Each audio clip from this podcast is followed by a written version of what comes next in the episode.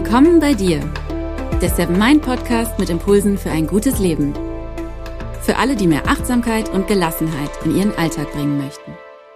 Hi und herzlich willkommen im Seven Mind Podcast. Mein Name ist René Träder und das ist Impuls Folge Nummer 47. Schön, dass du hier bist. Und worum geht's heute? Buddha hat es Gelassenheit genannt. Die jungen Leute von heute sagen dazu Ey, chill mal, Alter. Mit Gelassenheit ist gemeint, dass man die innere Anspannung gehen lässt. In dieser Folge will ich dir fünf Impulse an die Hand geben, die dir dabei helfen, im Job gelassener zu bleiben oder zu werden, aber auch privat. Gelassenheit ist eine Entscheidung. Sie steckt eigentlich in jedem Augenblick, genauso wie auch Unruhe und Anspannung drinstecken. Wir haben die Wahl, welchen Teil wir stärker beleuchten. Außerdem geht es in dieser Folge um fliegende Untertassen, um Kuchen, Notbremsen und ein Mantra für mehr Gelassenheit. Also sei gespannt. Gerade das Arbeitsleben kann stressig sein, vor allem weil wir dort Zeitdruck haben, Erfolgsdruck, weil verschiedene Befindlichkeiten und Persönlichkeiten aufeinandertreffen oder auch aufeinander prallen, kann man manchmal auch sagen. Und eben auch, weil Arbeit natürlich nie ganz selbstbestimmt ist. Wenn ich zu Hause einen Kuchen backe oder im Garten etwas anpflanze, kann ich das genau so machen, wie es mir gefällt, in meinem Tempo und nach meinem Geschmack. Bei der Arbeit geht das nicht immer, selbst wenn man viel Gestaltungsspielraum hat. Und aus all diesen Gründen ist es völlig normal, dass die Arbeit auch mal sehr anstrengend sein kann, sehr nervig und frustrierend sein kann. Selbst wenn man grundsätzlich interessante Aufgaben, spannende Tätigkeiten und Herausforderungen und ein nettes Team oder nette Kunden hat. Und damit sind wir auch schon direkt beim ersten Impuls für heute. Wenn alles mal drunter und drüber geht, wenn es Meinungsverschiedenheiten mit Kollegen oder auch mal anstrengende Kunden oder langweilige, nervige Aufgaben gibt, nimm dir einen kurzen Moment und werde dir bewusst, was auch alles toll an deinem Job ist warum du die Arbeit gerne machst, welche Stärken und Talente du dadurch ausleben kannst, welche Freiheiten du hast, welche Möglichkeiten sich dadurch ergeben, wie du durch deine Arbeit anderen Menschen hilfst oder ihr Leben dadurch schöner und leichter machst und werde dir auch darüber bewusst, mit wie vielen tollen Menschen du durch deine Arbeit schon in Kontakt gekommen bist und wie du dich durch deine Arbeit auch ganz persönlich weiterentwickeln kannst. Verschiebe also ganz bewusst den negativen Fokus. Gerade wenn Dinge nicht so laufen, wie wir uns das vorstellen oder wenn gerade geballte blöde Dinge passieren, kann sich unsere Wahrnehmung verändern. Plötzlich sehen wir nur noch das Negative und in alles Mögliche interpretieren wir Negatives rein. Der Blick vom Kollegen oder vom Kunden wird dann als vernichtend wahrgenommen. Es gibt ein sehr schönes Experiment aus der Psychologie. Da durften die Probanden eine Weile nichts essen, sodass sie schon gut Hunger hatten und dann sollten sie sich Bilder angucken. Allerdings lagen die Bilder unter einem milchigen Glas. Sie waren also nicht klar zu erkennen, sondern etwas verschwommen. Die Probanden sollten sagen, was sie da nun erkennen. Parallel dazu gab es noch eine Gruppe von Probanden, die nicht hungern mussten und sich die Bilder also ohne knorrenden Magen angeguckt haben. Und du ahnst es sicher schon.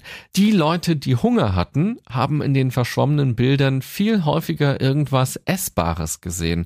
Sie haben also eine Banane oder einen Teller Suppe gesehen, obwohl es sich vielleicht um eine Blume oder eine fliegende Untertasse gehandelt hat. Wenn wir Stress haben, wenn wir genervt oder wütend sind, sehen wir oft Dinge, die nicht da sind. Das beste Mittel dagegen ist, sich eine kleine Auszeit zu nehmen, aus der Situation herauszugehen und sich ganz bewusst auf all das Gute und Schöne zu konzentrieren. Dadurch werden deine Batterien wieder aufgeladen und deine Wahrnehmung wird dadurch positiv angestupst. Mit dieser Haltung wird so mancher Konflikt und so manches Problem nur noch halb so schlimm sein. Außerdem lassen sich dadurch leichter konstruktive Lösungen entwickeln. Impuls 2, der schließt direkt daran an. Sei dir darüber bewusst, dass die Arbeit nur ein Aspekt deines Lebens ist. Die Arbeit ist nicht alles.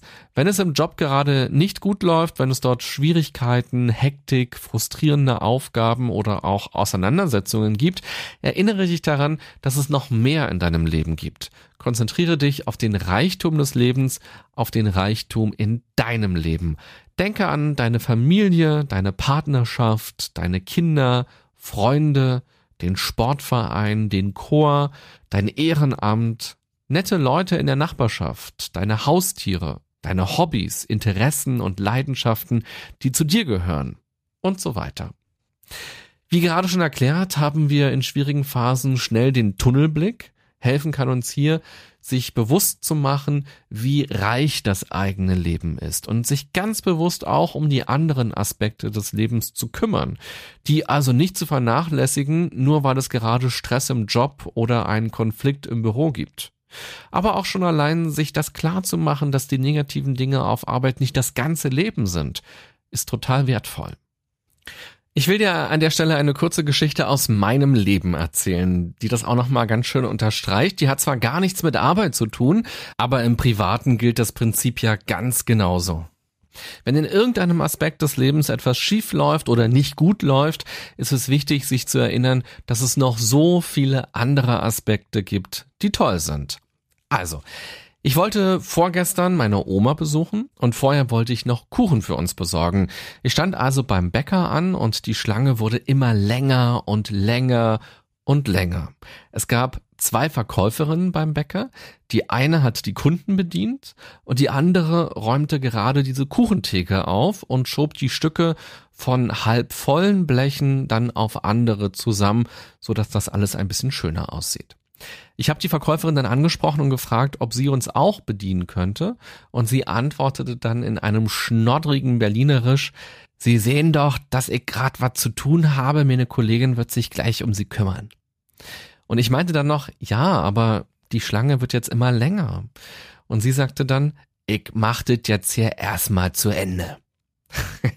also vielleicht ist das auch so typisch Berlin, die Freundlichkeit der Berliner obwohl ich ja auch Berliner bin und eigentlich denke, dass ich nicht ganz so unfreundlich bin. Aber vielleicht kennst du ja solche oder auch ähnliche Situationen ganz unabhängig davon, wo du wohnst. Im Nachhinein, als ich wieder draußen war, sind mir natürlich coole Sprüche eingefallen, die ich hätte sagen können.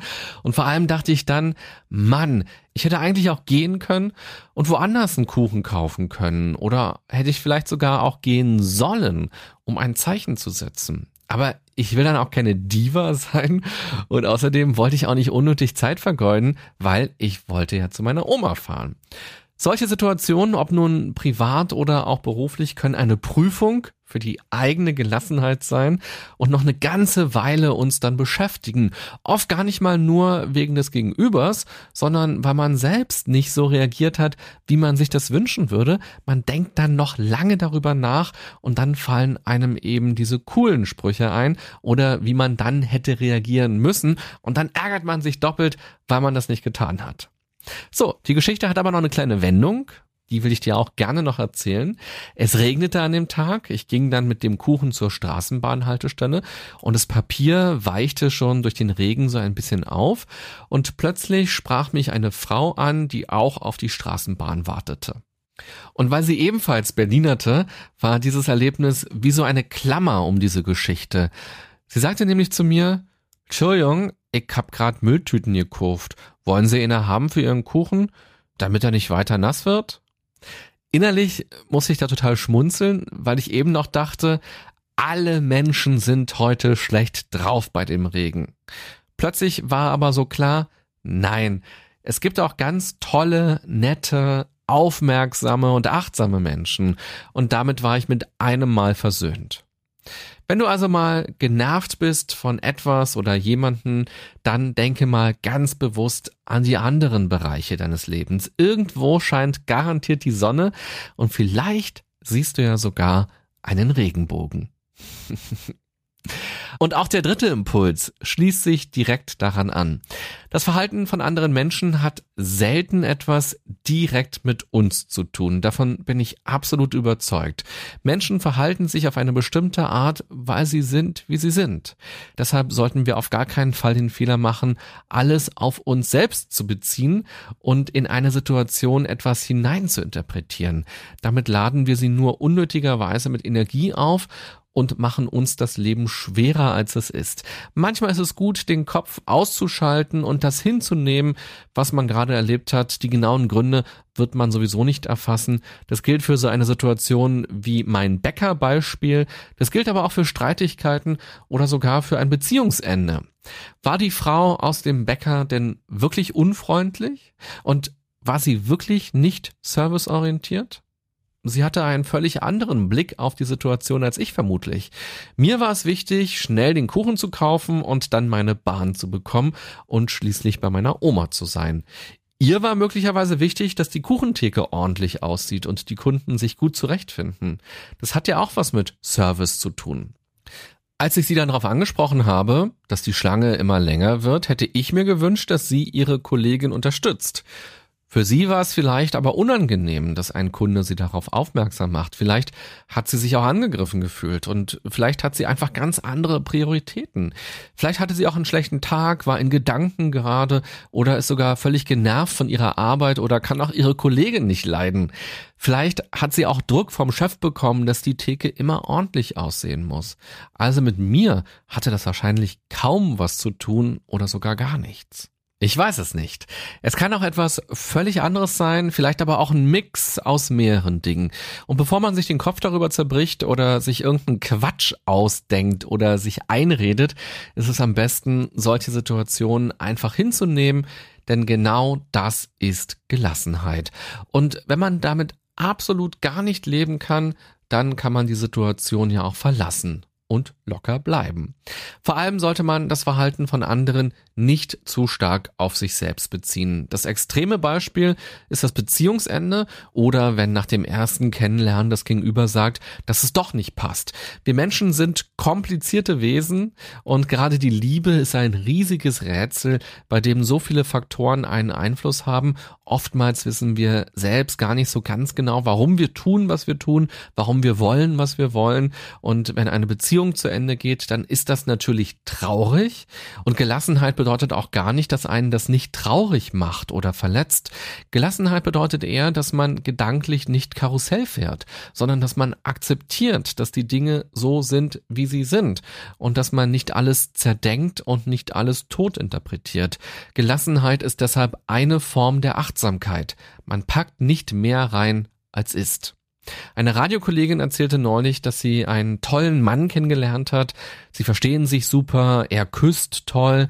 Allerdings wird sie ihm nun sagen, dass es nicht weitergeht, weil sie sich nicht in ihn verlieben kann. Das klingt so ein bisschen wie bei der Bachelorette, ich weiß.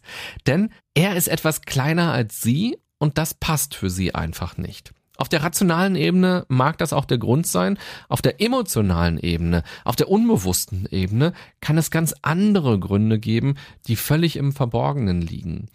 Vielleicht ist sie gerade einfach gar nicht bereit, sich zu verlieben, sich fallen zu lassen, sich auf jemanden einzulassen. Vielleicht hat sie sogar Angst, dass er sie auf kurz oder lang verlassen würde. Vielleicht macht ihr das Daten gerade viel zu viel Spaß und sie genießt ihre Freiheit. Der Mann sollte auf jeden Fall nicht zu lange daran knabbern und deshalb nicht seine Körpergröße in Frage stellen oder irgendwas anderes. Und dieses Beispiel lässt sich ja auf ganz viele andere Situationen und Eigenschaften übertragen. Es ist, wie es ist, sagt die Liebe. So heißt es in einem Gedicht von Erich Fried.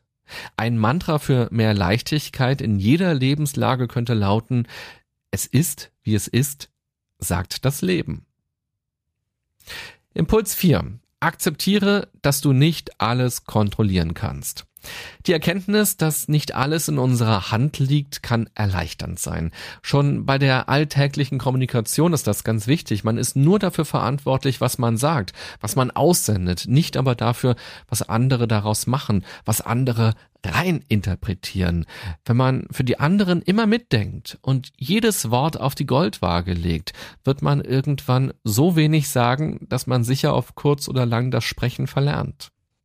Natürlich kann es missverstanden werden, was wir sagen, aber dann kann man immer noch darüber reden. Versucht man von vornherein alles zu kontrollieren, ist das purer Stress. Dinge zu kontrollieren gibt uns zwar Sicherheit, aber der Preis ist hoch.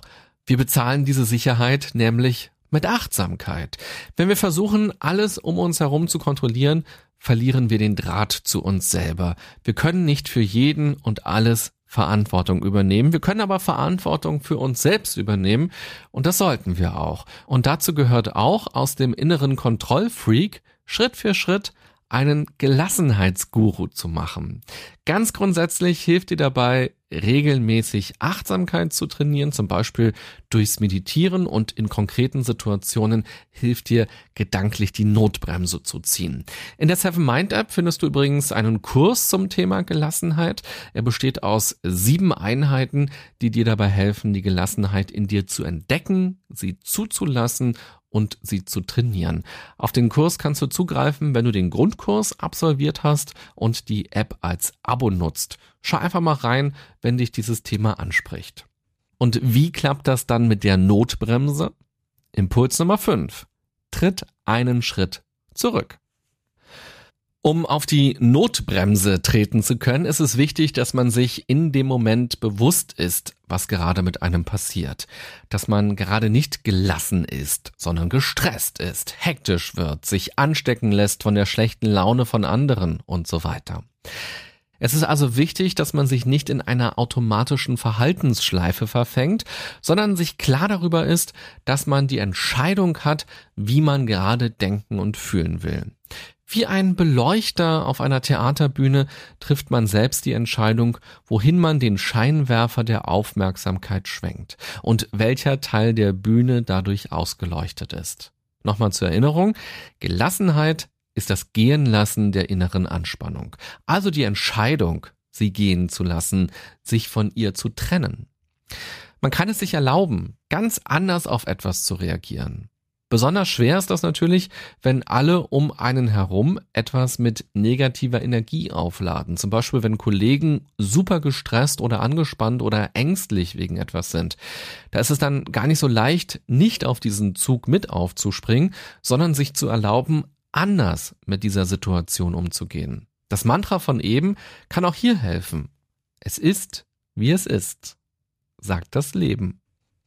Damit wird die innere Bremse aktiviert und die Gedanken und Emotionen können zur Ruhe kommen.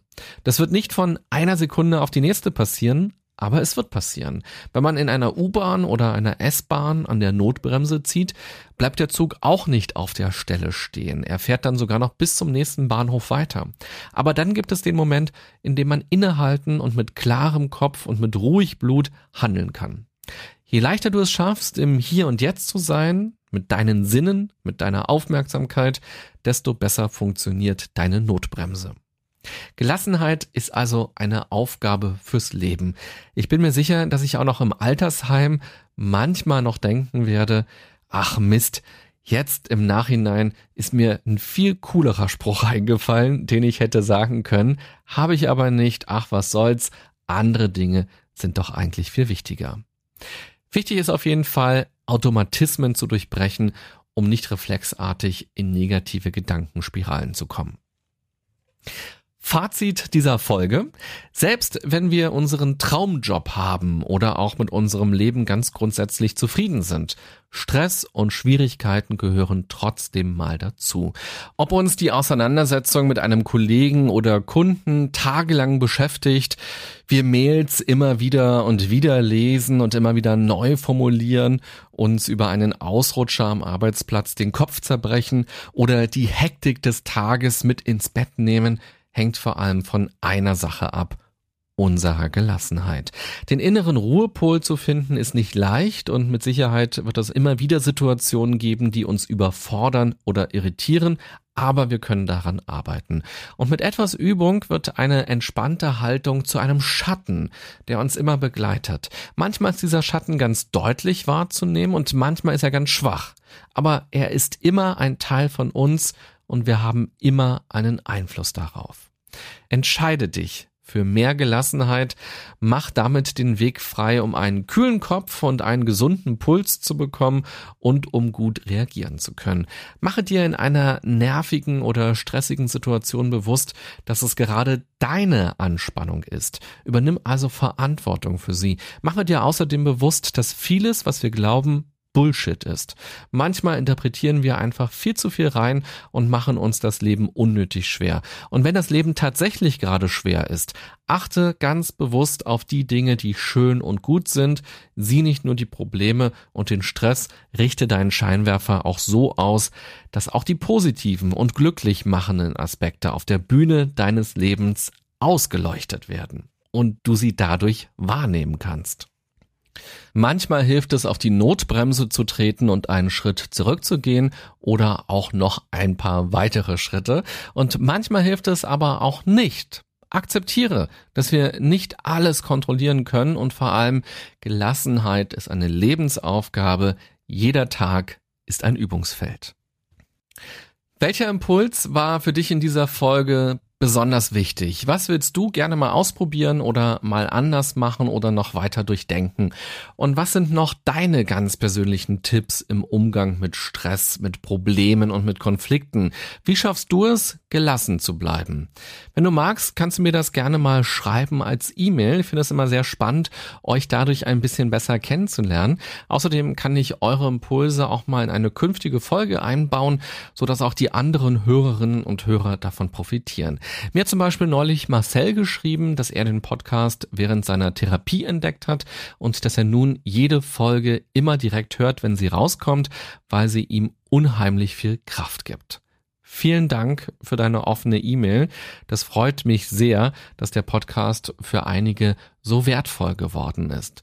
Katrin hat mir geschrieben, es ist immer eine Freude, wenn ein neuer Podcast online gestellt ist. Danke dafür, hab weiterhin so viel Beweglichkeit im Geist. Diese Formulierung hat mich ganz besonders gefreut, denn gerade so eine Beweglichkeit im Geist ist mir persönlich ganz besonders wichtig, dass man seine Wahrnehmung immer wieder neu ausrichtet und schärft und dass man bewusst nachdenkt über das Leben, die Dinge und auch sich selbst regelmäßig hinterfragt und nicht auf irgendwelche Glaubenssätze reinfällt. Wenn du den Podcast magst und die heutige Folge interessant und nützlich fandest, freue ich mich auch, wenn du sie bei iTunes und Spotify und Deezer und Soundcloud und YouTube bewertest und Sterne, Herzen, Likes und Daumen vergibst. Und ganz besonders toll ist es, wenn du dir eine Minute Zeit nimmst und einen Kommentar schreibst. Zum Beispiel bei iTunes. Mich interessiert, wieso du diesen Podcast gerne hörst, wie und wo du die Folgen hörst, welche Impulse du schon ausprobiert hast, was sich dadurch bei dir geändert hat und welche Themen ganz grundsätzlich spannend für dich sind. Vielen Dank dafür, vor allem auch an alle, die das schon gemacht haben. Bei iTunes kann ich leider nicht antworten auf eure Kommentare, aber ihr könnt sicher sein, dass ich sie mir alle durchlese und dass mich euer Feedback auf jeden Fall erreicht. Ich wünsche dir eine gute und achtsame Zeit voller Gelassenheit. Bis bald, bye bye, sagt René Träder.